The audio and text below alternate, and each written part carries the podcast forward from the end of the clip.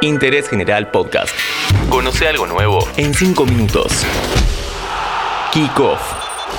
Hola, ¿cómo va? Te doy la bienvenida a un nuevo podcast de interés general. A lo largo de 5 minutos vamos a conocer cómo se recuperan o qué tratamientos hacen los deportistas de alto rendimiento para competir al máximo nivel. No hablaremos de tu amigo que juega un fútbol 5, come una banana antes para no desgarrarse y está toda la semana con hielo en los gemelos.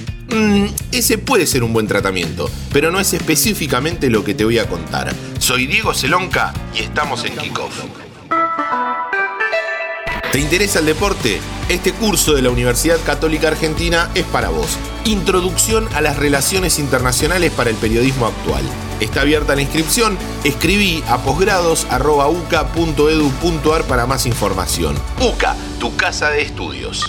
Uno de los jugadores argentinos más importantes de los últimos tiempos es el Kun, Sergio Agüero. Máximo goleador de la historia en el Manchester City, firmó con el Barcelona para jugar los últimos años de su carrera. Pero algo que lo tuvo mal al delantero argentino fueron las lesiones. Haciendo una estadística, de los últimos 10 años pasó 800 días lesionado. O sea, se le fueron un poco más de dos años. Operaron al Kun Agüero, hicieron una artroscopía en la rodilla izquierda. A raíz de esto, Agüero se empezó a tratar con Robert Soler en el Instituto de Terapia Regenerativa Tisular de la ciudad de Barcelona. ¿Y sabes en qué consiste el tratamiento? Viste que el Kun fue operado un par de veces de la rodilla izquierda, previo al Mundial de Rusia y en 2020 en plena pandemia. Lo que se realiza es un tratamiento con células madre para favorecer la regeneración del cartílago y evitar inconvenientes futuros. Este proceso consiste en extraer células madre de la médula ósea y cultivarlas, lo que permite multiplicar por millones el número de células madre. Otro deportista que dedica bastante tiempo de su vida diaria a realizar acciones que le permitan tener una estancia prolongada en el deporte de alto rendimiento es Novak Djokovic. El serbio ya hace años que utiliza una cámara hiperbárica como parte de su rutina de entrenamiento y puesta a punto. Lo que hace esta máquina, que sigue las regulaciones de la Agencia Mundial Antidopaje y es totalmente legal, es presurizar el interior haciendo que la persona que se encuentre dentro respire un 100% de oxígeno puro, facilitando el transporte del mismo a todo el cuerpo y el organismo, favoreciendo también la regeneración de células y músculos. Satura la sangre con oxígeno, genera mayor número de glóbulos rojos, regenera el ácido láctico y mejora la circulación sanguínea y el fondo físico. Como dato curioso para la disputa del US Open 2019, no le contrató un camión bastante grande, dividido en tres compartimentos y en uno de ellos se encontraba la cámara hiperbárica. Lo estacionó a 300 metros del club, en un recinto cerrado para que nadie lo moleste y así poder recuperar su hombro izquierdo. Muy pocos deportistas se pueden dar el lujo de tener una cámara como esta a disposición, ya que hay muy pocas en el mundo y su valor ronda los 500 mil dólares.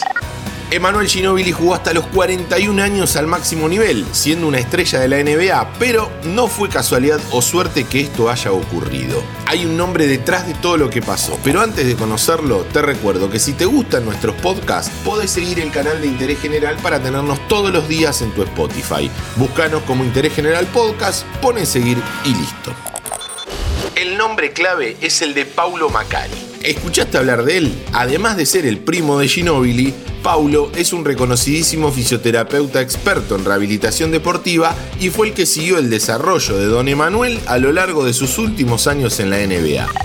Actualmente, Macari trabaja con muchos jugadores de la selección de básquet, como Facu Campazo, Nicolás Laprovítola, Gabriel Deck o Pato Garino, con el jugador de la selección de handball, el chino Diego Simonet, y hasta con el plantel de fútbol del Alavés español. Pero volviendo a Ginóbili, el proceso se inició con un cambio radical en su alimentación. Nada de cereales, harinas, gluten, azúcares, lácteos y especialmente nada de pastas. Todo esto fundamentado en lo que se conoce como el método Busquet, una innovadora metodología de alimentación y prevención de lesiones que hoy utilizan muchos deportistas de primer nivel. Si vos recordás algún tipo de prevención, preparación o entrenamiento de un deportista que admires, te invito a que lo pongas en nuestra publicación en Instagram, así tratamos de imitarlo. Por ahora, estamos como tu amigo que juega al fútbol 5. Seguí a Interés General en Spotify y escucha nuestros podcasts nuevos todos los días.